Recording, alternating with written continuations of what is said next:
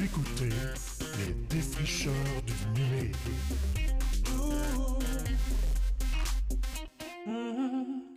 Bonjour et bienvenue à cet autre épisode des Défricheurs du numérique. Ici Édouard Morissette, technopédagogue du CoLab du Cégep de Saint-Jérôme. Je suis très excité, j'avais très hâte de faire cet épisode que je travaille assidûment depuis plusieurs jours parce que, et oui, ça va traiter encore de ChatGPT. Mais j'ouvre la discussion cette fois-ci sur l'intelligence artificielle et notamment l'intelligence artificielle qu'on appelle générative, celle qui permet de créer du contenu original, on va dire, à partir de grandes banques de données à travers ce qu'on appelle un modèle de langage ou un grand modèle de langage. C'est tout le principe derrière ChatGPT. Et cette intelligence générative fait des vagues. Les deux dernières semaines ont vu plus d'annonces de la part de grandes entreprises des technos que dans les trois dernières années. on parle de grosses annonces. Les deux dernières semaines marquent définitivement le début de l'ère officielle de l'intelligence artificielle. Et oui, même Bill Gates a déclaré euh, la semaine dernière que l'intelligence artificielle était la technologie la plus marquante et la plus novatrice que l'industrie euh, aurait, euh, dont l'industrie aurait accouché. En tout cas, c'est une drôle d'expression.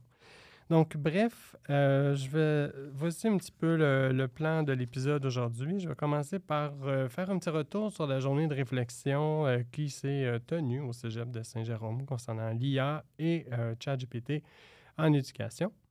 Ensuite, je vais donc faire la tournée des dernières nouvelles qui se sont, sont, sorties dans les dernières semaines et en toute fin d'épisode, je vous proposerai des trucs et astuces si vous voulez apprendre par vous-même à vous à, exploiter dans le fond ChatGPT, Bing ou même Bard de Google. Donc euh, voici, donc je commence sans plus tarder. Premièrement, vous n'êtes pas sans savoir que, ben, si vous travaillez au cégep, que lundi le 13 mars, nous avons tenu une journée de réflexion, euh, c'est l'équipe de la recherche, sur l'intelligence artificielle en éducation et nous avons accueilli plusieurs spécialistes qui ont partagé leur point de vue sur justement euh, quels seraient les impacts de l'intelligence artificielle en recherche et en éducation. Et le lundi, le mercredi 15 mars, nous avons euh, accueilli toute une équipe, un panel pour euh, discuter justement de euh, l'impact de ChatGPT, de l'intelligence artificielle en éducation. Donc, les enjeux discutés, on se demandait quelle était la place de ChatGPT dans notre société, quels impacts ça aurait sur l'enseignement, est-ce qu'on doit baliser l'utilisation des robots conversationnels dans le cadre de l'enseignement ou au travail. Et donc, nous avons accueilli euh, François Simard, qui est euh, comme panéliste, enseignant en éducation spécialisée au Cégep de Saint-Jérôme, qui agit à titre de personne ressource par l'Association pour les applications pédagogiques euh, de l'ordinateur au post-secondaire, soit à la POP. On a également reçu Ariane Grenier-Paquette, qui était conseillère d'orientation en aide et aide pédagogique au Centre collégial de Mont-Tremblant, qui utilise ChatGPT depuis le début. Donc, dans son travail, elle est très. Elle utilise ça, elle exploite presque quotidiennement. On a reçu également Florence Sedaminou Muratet, qui est chargée de projet et conseillère en pédagogie numérique et créatrice de contenu chez Collecto, anthropologue et linguiste. Elle cumule 25 années d'expérience dans le milieu de l'enseignement. Elle a travaillé partout dans le monde, en Europe, en Afrique, en Asie, et sa réflexion sur l'intelligence artificielle, notamment les technologies émergentes en enseignement, était très intéressante, de même que Julien Martineau, conseiller euh, pédagogique de l'Institut de technologie agroalimentaire du Québec qui a enseigné le français, la langue seconde au Collège Mariano-Police. Il a fait, euh, pour s'amuser, un petit exercice euh, d'imaginer un enseignement de la poésie à l'aide de ChatGPT, un article qu'il a publié sur le site éductive.ca. Donc, toutes ces personnes étaient présentes lors de cette journée sur euh, l'intelligence artificielle Et euh, moi-même, votre animateur, euh, a fait une petite présentation de l'outil en début de, cette journée de réflexion-là, où j'ai interrogé ChatGPT en lui demandant de se comporter comme Platon. Et je suis donc ton élève, cher Platon, euh, parle-moi de l'allégorie de la caverne. Et le, le moment intéressant, euh, ce qui était un peu particulier, c'est qu'à la fin de la présentation, voyant que ces explications s'allongeaient et que les gens dans la salle commençaient à trouver ça long, je lui ai demandé d'abréger en lui disant Cher euh, ChatGPT, je suis devant une foule de 200 200 personnes. Euh, Peux-tu, s'il te plaît, en venir au fait Puis il s'est excusé d'une de son explication était trop longue. Il a souhaité une bonne journée à la foule, euh, donc à mes auditeurs, et euh, a fait un lien, dans le fond, entre le fait que l'allégorie de la caverne, pour faire une longue histoire courte, c'est que quand on ne connaît pas euh, la réalité telle qu'elle est vraiment, mais qu'on la connaît seulement telle qu'on l'aperçoit, donc euh, on ne peut pas se faire une idée réelle de la réalité. Puis lui disait, comme intelligence artificielle, que c'était certainement son cas, puisqu'il était limité dans son expérience avec le monde réel. J'ai trouvé, nous avons tous trouvé cette réflexion euh, passablement pertinente. Je vais donc vous euh, faire ressortir quelques commentaires éloquents qui ont été tirés de la conversation. Euh, il y avait près de 200 personnes présentes et certaines étaient dans la conversation et échangeaient toutes sortes de commentaires. Ça a été assez, assez dynamique. Donc, Sophie Trahan disait Pour nous, pédagogues, c'est un outil de réflexion, mais pour les l'étudiant paresseux, on ne dit pas que tous les étudiants sont paresseux, mais pour ceux qui le sont, c'est un outil de facilité pour se débarrasser de tâches à faire. Bon, je vais, répondre à Sophie en disant que oui, moi, certainement, parfois, j'utilise ChatGPT pour euh, m'aider dans la rédaction et la composition de certains textes. Mais évidemment, je pense que hum, Jean Bédard euh, a comme un petit peu répondu euh, dans le sens euh, que l'impact, on pense, sera beaucoup plus grand que l'apparition euh, de l'Internet. Par exemple, ChatGPT cherche pour nous sans que nous sachions où il trouve ces informations. Puis oui, effectivement, il y a un petit peu le syndrome de la boîte noire au niveau des intelligences artificielles. Et ce n'est pas facile non plus pour les étudiants de faire la distinction entre ce qui est euh, recraché ou remâché par ChatGPT avec les vrais textes. Donc oui, un étudiant qui, par exemple, voudrait prendre un raccourci pourrait utiliser ChatGPT, mais je ne suis pas persuadé que, dans le fond, ce qu'il va remettre à son prof, s'il ne l'a pas analysé avec son jugement critique, si ce sera très bon. Bref, il y a eu toutes sortes d'échanges euh, concernant, par exemple, Patrick Charbonneau qui a émis plusieurs commentaires dans le style dont ben, un qui que je trouve je voulais mettre en avant, c'est dans le milieu du travail, tout le monde utilise Antidote en ce moment. Alors pourquoi ne pas l'enseigner justement? Pourquoi ne pas enseigner Antidote? Et c'est ce qu'on fait. Donc, dans le fond, on enseigne Antidote. Donc, je pense que ce genre de, de démarche-là serait aussi applicable à ChatGPT. Dans le fond, euh, ce qui, ce qui est important de retenir de toutes ces démarches-là là, qui ont été partagées par euh, les personnes qui ont, euh, qui ont commenté pendant cette journée de recherche, c'est que ce qui est ressorti, c'est que c'est une technologie qui va certainement changer nos habitudes. Puis je pense que euh, on a on a comme un devoir comme éducateur de se tenir au courant puis d'apprendre à les utiliser. C'est un peu le constat là, qui circulait dans euh, justement le clavardage et pendant la journée de réflexion. Alors, ceci dit, euh, les commentaires que j'ai partagés, euh, je les ai choisis, je les ai adaptés. Donc, ne chicanez pas les personnes dont j'ai nommé le nom. J'ai usé un peu de ma liberté éditoriale là, dans la traduction de ces commentaires. Alors donc, j'aimerais ça euh, tout de suite vous partager deux petites ressources euh, intéressantes euh, pour vous permettre vous-même de faire une bonne revue de presse puis de vous donner quelques idées dans l'exploitation de ChatGPT et des IA génératives. Premièrement, il existe ce qu'on appelle un Padlet, P-A-D-L-E-T. Euh, donc, un Padlet, c'est un outil de, pour euh, enregistrer des, euh, des favoris Internet, là, des, des- des signets, mais collaboratifs et sous la forme d'un réseau social. Donc, Padlet, il y a un Padlet qui a été généré par Alexandre Gagné et qui est euh, alimenté euh, presque quotidiennement et qui fait une revue de presse fort intéressante sur ChatGPT et l'intelligence artificielle Alexandre Gagné, c'est un animateur de radio, journaliste, il, fait, il fait plusieurs métiers. Mais recherchez Alexandre Gagné et son Padlet. Alexandre euh, a aussi traduit un guide euh, pédagogique euh, de l'utilisation de ChatGPT que j'ai mentionné dans mon dernier épisode. donc, allez revoir l'ancien épisode, cliquez le lien. Il y a un article qui vient avec et il y a plusieurs liens, dont un lien vers ce document-là qui est fort intéressant. Sur eductive.ca, donc je vais appeler E-D-U-C-T-I-V-E.ca, il y a trois articles sur ChatGPT, dont un qui s'intitule Des idées pour enseigner, apprendre et évaluer. Donc, ce que j'ai trouvé intéressant dans cet article-là, c'est qu'il nous propose justement euh, plusieurs pistes d'exploration à faire avec ChatGPT. Je vous résume en gros. On peut euh, s'en servir pour nous aider à réaliser du travail administratif, comme quand je proposais dans mon euh, explication mercredi 15 mars euh, sur ChatGPT qu'une travailleuse sociale pourrait demander à ChatGPT de composer un modèle de courriel pour envoyer un email à ses étudiants. Bon, ben, par exemple, ce, ce document-là qui a été écrit totalement par ChatGPT était très intéressant, puis bon, quelques ajustements et ça pouvait partir facilement.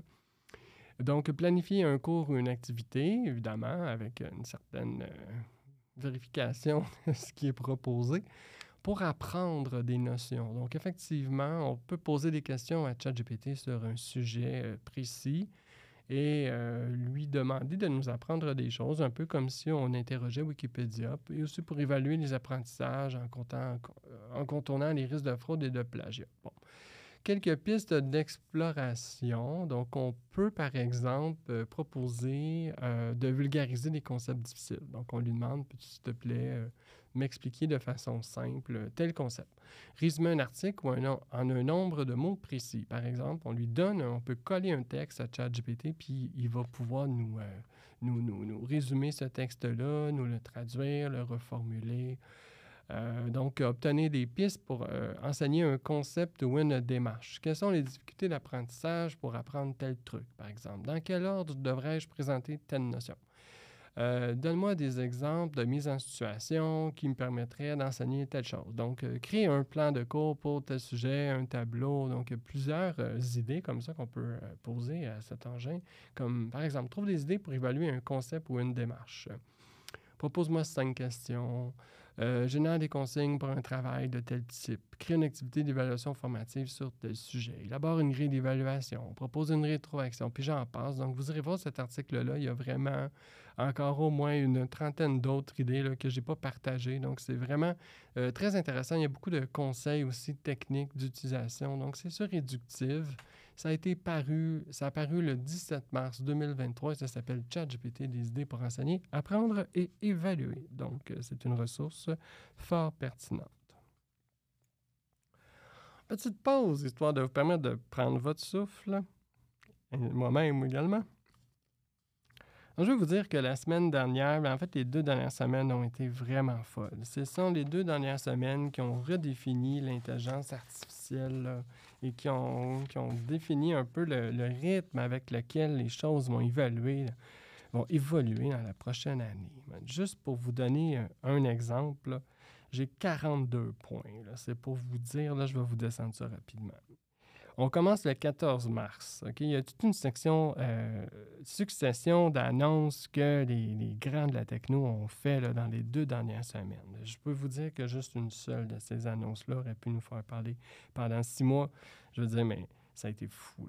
Le 14, Google euh, partagé ses mises à jour sur un, modèle, euh, un Large Language Model, un LLM, donc l'équivalent d'un chat GPT sur euh, le langage médical. En fait, c'est un système expert au niveau de la technique médicale et on lui fait euh, passer un examen pour être docteur au niveau expert et il a eu 85% à l'examen. Donc, c'était vraiment très, très intéressant. On sait que ChatGPT Euh, récemment, euh, ils ont fait des annonces. ChatGPT de OpenAI a réussi l'examen euh, du barreau, l'examen de médecine, l'examen de psychologie, l'examen de physique. donc, tous, tous des examens standardisés aux États-Unis qui permettent, par exemple, que quelqu'un puisse travailler ou enseigner dans ce domaine-là. Donc, ce que je retiens, là, dans le fond, c'est que les LLM, donc les Large Language Models, donc les, les engins comme ChatGPT, sont euh, certainement euh, très performants lorsqu'on leur demande de- d'être expert sur un sujet. Évidemment, avec euh, toujours euh, l'idée en arrière de la tête que ça se peut que ces engins hallucinent un peu. Ensuite, Google a annoncé, euh, toujours le 14 mars, qu'il allait euh, étendre un petit peu de poussière d'intelligence artificielle dans son Gmail, dans Google Doc, dans Sheets, dans Slide, et que ces changements-là allaient, euh, au cours de l'année, nous permettre de nous aider à composer des articles, des textes, des lettres d'introduction, des, des, des annonces euh, publicitaires, des descriptions d'emploi, bref, à peu près n'importe quoi qu'on veut. Quelques heures plus tard, la même journée, Anthropic, A-N-T-H-R-O-P-I-C, une start-up d'intelligence artificielle dans laquelle Google a investi près de 300 millions, annonce un rival à ChatGPT qu'on appelle Claude et qu'ils vont rendre euh, accessible aux entreprises. Donc, Claude serait, imaginez là, un peu le genre de ChatGPT adjoint administratif, si on veut. Mardi, Midjourney annonce la version 5 qui permet de générer des images photos réalistiques. Midjourney, euh, c'est un logiciel qui permet de générer des images avec une ligne de texte, mais le problème, c'est que les images n'étaient pas très photoréalistiques. Alors là, maintenant, c'est une nouveauté qui a été sortie cette journée-là. Et tout de suite après, euh, la même journée, pour répondre, le gorille dans la pièce, OpenAI, annonce la version de GPT-4. Ça, c'était juste pour vous situer. Là, le, mardi 14, je me préparais à préparer GPT-3 euh, devant une salle de 200 personnes euh, et euh, à 4 heures moins quart, genre, OpenAI sort le GPT-4. Donc, ce GPT est beaucoup plus euh, puissant, est encore plus capable de, de composer des textes qui sont pertinents, créer des sites complets simplement en regardant même euh, euh, un dessin qu'on ferait d'une page web, par exemple, avec un tableau, on met un titre, il est capable, avec une image, de générer le code de la page web. Euh, bon, la compréhension des images, c'est ce qu'on appelle un engin multimodal. Donc là, GPT, en ce moment, ChatGPT n'est pas multimodal, multimodal, il fonctionne seulement avec le texte. Dans les semaines et les mois qui vont venir, ils vont rendre disponible au public la capacité à- pour le logiciel ChatGPT de comprendre et d'analyser des photos. Donc, imaginez là, prendre une photo de votre euh, frigo, par exemple, de lui dire quelle recette est-ce que je peux faire avec ça? Ou euh, lui proposer une toile euh, d'un d'un peintre connu, de lui demander d'analyser quelle est la toile et qu'est-ce qui fait que son style est si particulier, pourquoi on dit que c'est de l'impressionnisme. Bref, il analyse les, photos puis il peut les comprendre. Donc ça, c'était juste mardi le 14. Le mercredi, euh, c'est quand même des grosses annonces. Là, on s'entend. On peut donner un, un document euh, scanné en PDF à ChatGPT puis lui demander, là, de, on peut lui poser des questions sur ce document-là. Je veux dire, même s'il y a des schémas, des tableaux, des images, il peut le comprendre. Donc ça, c'est ce qu'ils vont, c'est ce qui s'en vient. Ils l'ont annoncé, c'est pas encore public. Mercredi, on tenait notre journée sur euh, l'intelligence artificielle, comme je l'ai dit tantôt. Le jeudi, le lendemain, en réponse à Google, Microsoft annonce vouloir intégrer une version de ChatGPT d'OpenAI dans Microsoft 365 là, qu'ils ont choisi d'appeler Microsoft Copilot. Et le slogan était Le futur du travail avec l'intelligence artificielle. Donc, cet outil euh, permettrait de renouveler la suite Microsoft Office, le Word, Excel, PowerPoint, Outlook et Teams, euh, où est-ce que, par exemple, on peut le, aller lui demander de nous ajuster le texte, de euh, d'améliorer la qualité du français, de traduire le texte, d'aller dans PowerPoint, par exemple, et de lui dire Hum, ma diapo n'est pas terrible. Pourrais-tu changer toutes les couleurs, mettre un petit peu plus de rouge, un peu plus de couleurs, rendre les images plus saturées? Ou encore, par exemple, aller dans Excel et lui dire Peux-tu me générer un graphique là, qui, qui nous montrerait, par exemple, pourquoi on a eu une baisse des ventes euh, cette semaine? Donc, bref, le logiciel de copilote se connecterait avec tout notre environnement Office 365 qui nous permettrait d'améliorer beaucoup notre travail. Là, je veux juste faire une petite parenthèse en disant que cette seule annonce mériterait un épisode de balado, que dis-je, une série, des formations, bref, c'est, ce n'est que le début, là, on parle de la semaine passée encore. Je continue. Caractère.ai, character en anglais, .ai, rival de OpenAI, reçoit une ronde d'investissement de 1 milliard de dollars de en Californie, ils ont ce qu'on appelle du venture capital. Donc, c'est des gens qui ont énormément d'argent qui investissent dans des projets qui risquent de ne pas fonctionner en techno, mais euh, il y en a plusieurs qui fonctionnent. Alors, cette entreprise a été euh, fondée par deux chercheurs de Google du projet Brain, soit Daniel De Freitas, qui a développé le modèle Lambda, qui est devenu BARD, d'ailleurs, que Google a annoncé, et Noam Chazir, un des chercheurs en arrière du, papier publié en 2015 sur l'architecture des transformers, qui est à la base de la création de ChatGPT. Dans le fond, là, c'est deux, euh, pour faire un jeu de mots plate, là, deux big brains, OK? Alors de Google. Et l'idée de leur euh, moteur de recherche caractère.ai, c'est de pouvoir euh, chatter euh, en faisant du jeu de rôle. C'est-à-dire qu'on va demander à, leur moteur, caractère.ai, de prendre le rôle d'un personnage vivant ou mort, réel ou imaginé, fictif ou historique. Que ce soit la reine Elisabeth, William Shakespeare, Drago Malfoy dans Harry Potter ou n'importe qui d'autre, et dire, bon, OK, euh, voilà, euh, raconte-moi euh, pourquoi Harry Potter a fait telle affaire dans telle affaire. Puis là, ben, dans le fond, Draco Malfoy va te répondre avec sa voix, ses expressions. C'est fou. Et là, ça, c'était la semaine dernière. Cette semaine n'est pas en reste. Lundi dernier, Google annonce Bard, la version rivale de ChatGPT. Donc, Bard, B-A-R-D, n'est seulement disponible qu'aux États-Unis, mais si vous utilisez ce qu'on appelle un VPN, vous pourrez faire semblant que votre ordinateur est aux États-Unis et demander de l'utiliser. Pour le moment, Bard, la version de ChatGPT que Google sort, est très, euh, très légère. Euh, il, vous il vous avertit toujours qu'il peut se tromper, donc il est très, très prudent. Et euh, il est plus éloquent que ChatGPT. Il va vous parler plus longtemps, mais ce n'est pas nécessairement plus puissant. C'est très équivalent. La même journée, Runway, euh, le nom anglais Runway, l'entreprise qui a lancé un logiciel d'intelligence artificielle de génération d'images qu'on appelle Stable Diffusion, annonce euh, euh, Stable Diffusion, juste une petite parenthèse, là, ça permet avec, une description textuelle de générer des images et Stable Diffusion est très puissant, c'est incroyable, on peut lui faire sortir des images magnifiques.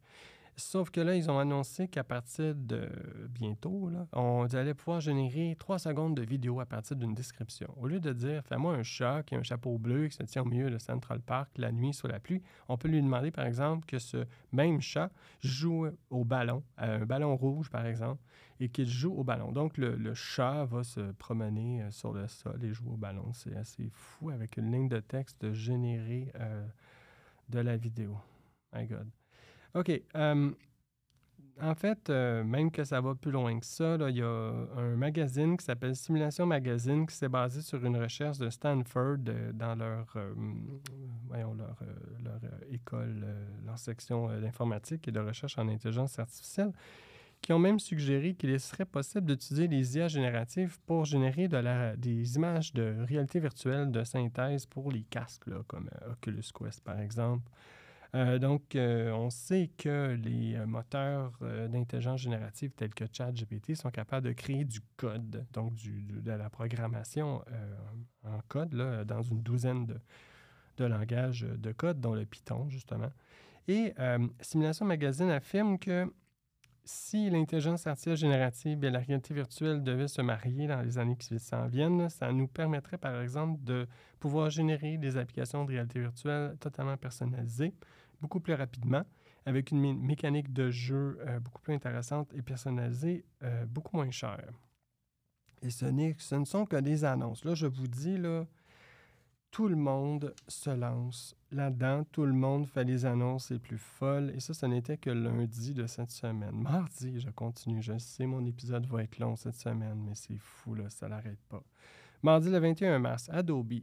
Oui, on n'a pas entendu parler d'eux autres depuis une couple de semaines, mais là, le 21 mars, Adobe annonce euh, le programme bêta d'un nouveau service qui s'appelle Firefly, mouche à feu, traduite en anglais et qui euh, permettra de générer des images sans violation de droits d'auteur. Donc, justement, Midjourney et euh, Stable Diffusion, dont j'ai parlé plus tôt, qui permettent de générer des images, sont sous euh, le coup de, de poursuite par rapport au fait que pour apprendre à ces deux engins-là à générer des images, ils auraient entraîné leur moteur de recherche sur des banques d'images qui appartiendraient à des sites qui vendent des images en ligne.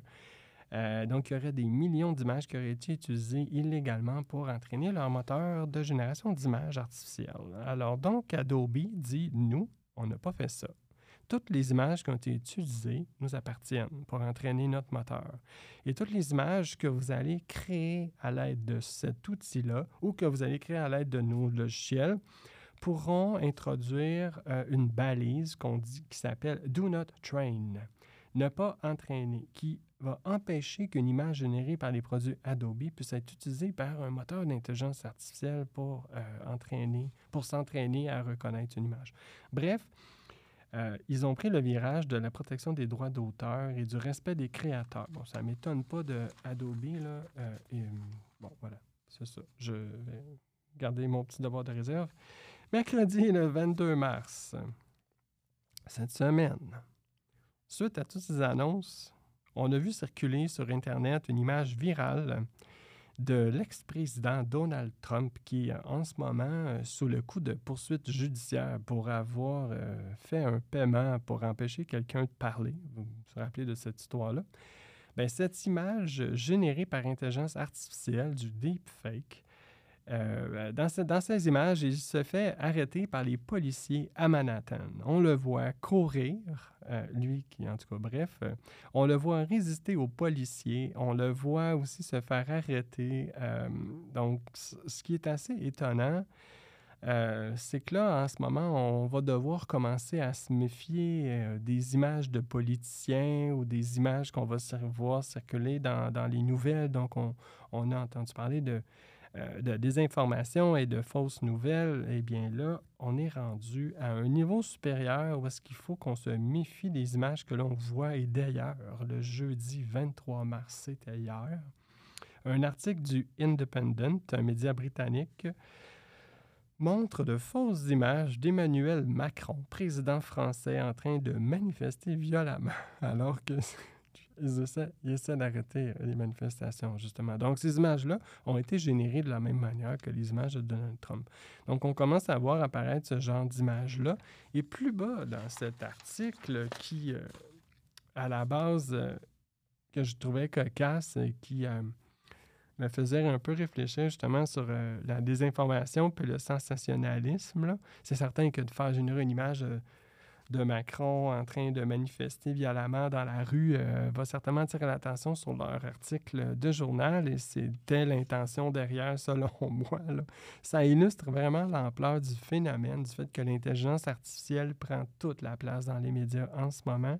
Et dans cet article, quelques lignes plus bas, on dit, selon des experts, ChatGPT manifesterait de brefs éclairs d'intelligence artificielle générale. La bombe. L'intelligence artificielle générale, c'est vraiment ce que OpenAI veut développer et on n'y est pas encore. On parle de la fusion nucléaire ici. Là. On parle de quelque chose de, vraiment euh, complexe. Euh, or, euh, en fait, j'ai vérifié et j'ai un lien là, dans les articles que je vais mettre sur mon blog suite, suite à la publication de cette balado. ce sont les ingénieurs de Microsoft qui travaillent avec la version en usine, là, fermée, qui aurait euh, fait cette remarque que dans certaines situations, lorsqu'on lui demande de réfléchir sur certains concepts, euh, ChatGPT manifeste une, des éclairs d'intelligence qu'on pourrait presque qualifier d'humaine. Bon, là, il y a de l'anthropomorphisation. C'est un mot pour lequel je me suis pratiqué. Euh, donc, c'est certain que cet euh, anthropomorphisme euh, doit probablement ressembler à cette histoire de l'ingénieur de Google en février qui annonçait que que lambda était euh, conscient et que c'était une intelligence artificielle générale. Donc, il faut vraiment faire attention. Là. Chien-là ont des comportements, oui, qui peuvent sembler être humains, mais ce ne sont que des moteurs probabilistiques qui analysent le texte que vous leur dites et qui vous proposent une réponse qui est probabilistiquement parlant euh, tout à fait plausible. Donc, d'où les erreurs, d'où les hallucinations. Donc, Méfiez-vous du sensationnalisme de certains de ces articles-là. Sauf que moi, je pensais être en train de terminer mon article hier, jeudi, puis finalement, j'ai appris que ChatGPT sort une plateforme avec la possibilité d'ajouter des extensions et des applications externes. On a ChatGPT, c'est un moteur dans lequel on tape un texte, il répond à une question, puis il tire ses informations d'une grosse base de données fermée que personne ne connaît. Eh bien là, euh, ChatGPT, en fait OpenAI, annonce le App Store de l'intelligence artificielle. Ouais, rien de moins. Donc, grosse bombe, encore une fois. Donc maintenant, OpenAI euh, propose aux développeurs euh, ce qu'on appelle un API. Un API, c'est un canal qui permet à une application, exemple, une, exemple, une application de, iPhone, de discuter avec les, le gros ordinateur de OpenAI à travers un canal. Ce canal-là a été euh, euh, permet par exemple à Expedia ou à hum, Whisper ou à d'autres sites comme je vais nommer, disons, euh, pour les réservations d'hôtels, les réservations de restaurants, que ce soit n'importe quoi, de pouvoir connecter sur ChatGPT et faire qu'avec notre téléphone, par exemple, on pourrait dire à Siri, si Siri avait cette fonction, alors, dis-moi, Siri, pourrais-tu me réserver un billet d'avion dans un hôtel au Mexique euh, qui a telle caractéristique, euh, blablabla, tel type de plage, grande, grande piscine, euh, etc. Et, là, ben, ChatGPT comprendrait cette remarque en langage naturel et ferait des recherches sur les différents, par exemple, magasins de vente de voyage en ligne et nous proposerait une réponse. Donc, c'est vraiment, c'est un, une mise à jour qui représente un vraiment un développement très important de, pour OpenAI. Donc, c'est non seulement ça devient une plateforme pour poser des questions et interagir avec l'Internet, mais c'est aussi, ça permet de créer, euh, éventuellement de créer un écosystème où les développeurs pourront créer et distribuer leur propre euh, extension pour euh, le bénéfice des utilisateurs. Donc, on est peut-être à la veille euh, d'avoir un genre de App Store pour l'intelligence artificielle sortir. Quand je vous dis là, que le développement sur ce sujet-là est vraiment très rapide, trop rapide, euh, je peux vous dire que le danger est grand parce qu'il se produit un phénomène. Là, le danger est grand. Vous allez dire, mon Dieu, il est donc bien. Euh, je veux pas être sensationnaliste, moi non plus. Là. Je veux pas non plus euh, sonner la cloche du danger puis dire bon mon Dieu ça y est le monde est fini. Non non pas du tout. C'est juste que ce qui est en train de se produire je vous l'explique c'est vu ça dans un article du New York Times qui cite une publication du MIT de le fameux journal Science dont l'article s'appelle The Growing Influence of Industry in AI Research donc, l'influence grandissante de l'industrie dans la recherche sur l'intelligence artificielle. Et ce qui est en train de se produire, mesdames et messieurs, je sais que c'est un long épisode, mais euh, soyez euh, encore euh, patients, vous allez apprendre des choses intéressantes, je pense bien. C'est que les récents succès, là, euh, et là je traduis librement un texte que j'ai en anglais sous les yeux, les récents succès des entreprises comme OpenAI, euh, Anthropic, DeepMind, Adept, Cohere, Character AI, Microsoft et Google euh, font que, en fait, ça, fait que la recherche de l'intelligence artificielle qui était confinée aux universités puis aux laboratoires spécialisés est en train d'être capturée par les grandes entreprises euh, techniques, les, grandes technos, comme les, ben, les, le GAFA. Donc, Premièrement, parce que ça demande énormément de puissance de calcul, ça demande des énormes euh, bases de données, d'informations et de documents. Ça demande des chercheurs très, euh, très, très compétents en informatique. Donc, ce qui se passe en ce moment, c'est qu'il y a des investissements massifs qui doivent être faits lorsque l'on veut développer ce qu'on appelle un LLM, un modèle de langage. Par exemple, euh, Mike Volpe, qui est partenaire général c'est chez Index Ventures, qui est une firme de venture capital aux États-Unis qui investit euh, notamment dans Coher, a estimé qu'une entreprise qui veut développer un, grand modèle de langage doit dépenser au minimum 500 millions pour acheter un ordinateur assez puissant pour pouvoir euh, faire tourner une machine comme ChatGPT. C'est d'ailleurs l'argent que Microsoft a dépensé en février pour déployer Bing dans son nouveau moteur de recherche. Plus, plus encore, on dirait que même si ces, investissements-là semblent bénéficier aux consommateurs tels que nous, tels que vous, euh, le problème, c'est que la, Je vais prendre un mot en anglais, là, la dominance. La domination pardon, des, des, grandes entreprises sur la recherche en intelligence artificielle va, euh, renforcer le concept que, selon le Financial Times, qui pointait que ChatGPT et les autres, euh, les autres LLM sont des boîtes noires, c'est que ça va renforcer le modèle que ces, ces langages-là, le ChatGPT, c'est une boîte noire.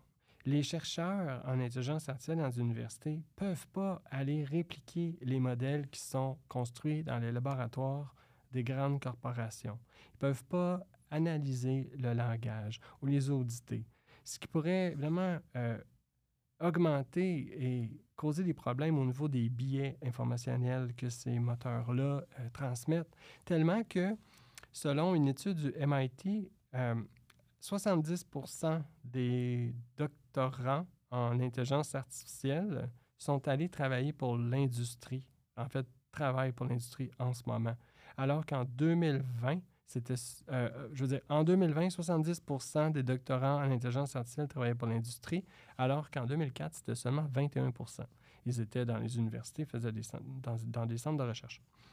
Euh, selon Nur Ahmed, qui est auteur au Science Paper du MIT, donc les industries euh, se partagent les plus grands modèles de recherche et euh, accaparent jusqu'à 96% des publications qui se font dans ce domaine-là, ainsi que des spécialistes en intelligence artificielle. Donc, tout ça fait que je pense qu'en ce moment, c'est une des raisons pour lesquelles les entreprises se dépêchent de faire des annonces au niveau de l'intelligence artificielle. Ils veulent aller capturer un public qui va acheter les services de ces différents euh, systèmes-là. Évidemment, Microsoft qui investit 10 milliards dans euh, ChatGPT, c'est pas pour nos beaux yeux, c'est vraiment pour avoir un retour sur l'investissement massif et important. Donc, c'est ce qui m'inquiète, c'est que cette course-là euh, crée des problèmes éthiques euh, et que justement le principe du fait que ces intelligences artificielles-là soient des boîtes noires, ça nous causa un problème au niveau de la réglementation et de la gouvernance du déploiement de ces systèmes-là. Donc, soyez à l'écoute. Euh, soyez conscient que ce qui sort, ce qui vous est offert, euh, l'effet euh, dans un intérêt mercantile de profit. Alors voilà, c'était mon éditorial. donc, hum, ouais, c'est beaucoup de réflexion. OK. Je vais terminer cet épisode un peu longuet avec quelques conseils concernant l'utilisation de ChatGPT et de Bing dans Edge. Alors, si vous voulez commencer à vous approprier ces outils-là vous-même et vous faire une propre idée, alors voici. Vous allez sur euh, chat.openai.com, vous vous connectez avec un compte, un email, et vous allez trouver la boîte de texte qui vous permet d'écrire à ChatGPT une fois votre compte créé et enregistré. Voici en gros comment avoir une conversation intéressante avec ChatGPT. Premièrement, sélectionnez la version GPT-4 c'est beaucoup plus intéressant. Prenez le temps de lui présenter le contexte. Il y a 200 pages de mémoire, vous pouvez clavarder avec lui pendant à peu près 200 pages. Donc, prenez le temps dans votre premier message de vraiment placer le contexte, le qui, le quoi, le où, le quand, le comment, le pourquoi. Bref, plus vous lui donnez d'infos, mieux sera sa réponse. Précisez-lui de quelle manière il doit vous répondre, par exemple. Est-ce que vous voulez qu'il adopte un rôle, qu'il parle à la manière de quelqu'un, ou qu'il agisse comme un spécialiste, par exemple, qui a 20 ans de métier en agro-agriculture, par exemple. Donc, si vous voulez qu'il agisse comme un adolescent ou comme quelqu'un qui a des troubles, euh, par exemple, euh, je sais pas moi, qui a un trouble de l'élocution, il peut, vous pouvez lui demander d'écrire comme un dyslexique, vous pouvez lui demander d'écrire comme quelqu'un qui a un, trouble dissociatif de la personnalité. Ouais, bon, alors rendu là, euh, je, ne suis pas responsable de ce que vous allez lire. Donc, vous pouvez, lorsqu'il va vous répondre, toujours faire référence à un élément précédent de la conversation, un peu comme vous le feriez à un ami. Par exemple, euh, tiens, au point 2, peux-tu élaborer ce que tu m'as dit? Oui, il va vous trouver c'est de quoi vous trouver le point 2, puis il va vous élaborer ce que vous avez demandé. Vous pouvez lui demander de préciser, développer un point, répondre un peu différemment. Ah, ta réponse est trop longue, peux-tu me la simplifier? Peux-tu me la simplifier pour un élève de quatrième année? Peux-tu me féminiser ce texte? Peux-tu l'écrire en langage euh, euh, inclusif? Bref, à partir de ce que vous allez faire avec lui, vous pouvez même lui demander de produire un tableau avec euh, une liste à puces, euh, une page web, de le traduire en HTML si vous voulez avoir les liens, lui-même lui demander de vous proposer des, des sources euh, sur Internet. Bon, par contre, là, sachez que ChatGPT est bloqué après septembre 2021 puis qu'il a tendance à, inventer des sources. donc, ce n'est pas, pas génial. Autre conseil que je vous dirais, c'est méfiez-vous de toutes les applications qui disent qu'elles sont ChatGPT, que ce soit sur votre téléphone ou sur votre ordinateur. Non, non. Allez sur chat.openai.com, ouvrez la page web et travaillez là. Toutes les applications qui sont dans le App Store que j'ai regardé en ce moment sont louches. Autre chose, euh, ChatGPT, c'est un des euh, agent conversationnel, mais il y a Bing. Et Bing est très intéressant. Bing fait de la belle recherche sur Internet. Bing, on peut lui proposer une question très vague sur un sujet précis, puis il va vous trouver des sources. On peut lui poser une question très précise. Trouve-moi des tutoriels pour telle version de tel logiciel, je veux faire telle tâche. Puis il va vous les trouver des tutoriels sur Internet. Même que Bing, si vous affichez une page web dans un onglet, démarrez Edge, en passant, comment trouver Bing, démarrez le logiciel Edge, installez-le dans votre ordinateur. Et dans le coin à droite, il y a un B dans une bulle de texte. Cliquez là-dessus, OK? Ouvrez un onglet sur une page web ou un document PDF, n'importe quoi, un document Word, là, dans un onglet. Dites-lui, dans l'onglet qui est à la gauche ici, là, pourrais-tu, s'il te plaît, me résumer le sujet du document, par exemple? Puis il va le faire. Il va être capable de lire la page qui est à la gauche, si vous lui dites de le faire. Que ce soit un PDF, que ce soit une page web, que ce soit un document que vous avez ouvert dans Office, une feuille Excel que vous avez ouvert, peux-tu me donner la formule pour faire la, la somme ou des choses comme ça? Donc, Bing ne fait pas que trouver des réponses sur Internet, il peut vous permettre d'interagir et d'analyser la page web qu'il a voulu afficher. Et c'est un peu le principe derrière l'annonce de Microsoft de Copilot, mais c'est pas comme vraiment intégré dans Word, mais si vous affichez un document Word et que vous lui demandez de vous proposer une version plus courte du texte, il va le faire pour vous. Alors voilà, c'était un, long épisode, mais il y avait beaucoup d'informations euh, à partager. Alors, euh, premièrement, je tiens à vous dire que je vous remercie pour votre écoute. Et puis, euh, si vous voulez aller euh, trouver plus d'informations, toutes les références, euh, des articles, des, liens que je vous ai partagés, cliquez dans le descriptif de l'épisode sur le lien qui va vous apporter vers l'article que j'ai publié qui contiendra tous les liens vers les différentes ressources que j'ai partagées. Sur ce, je remercie tous les collaborateurs du Collab. Je vous remercie, chers auditeurs. Et lors du prochain épisode des défricheurs du numérique, je pense que je vais aller un petit peu plus dans le comment exploiter ChatGPT et Bing pour faire des choses intéressantes. Alors sur ce, à la prochaine.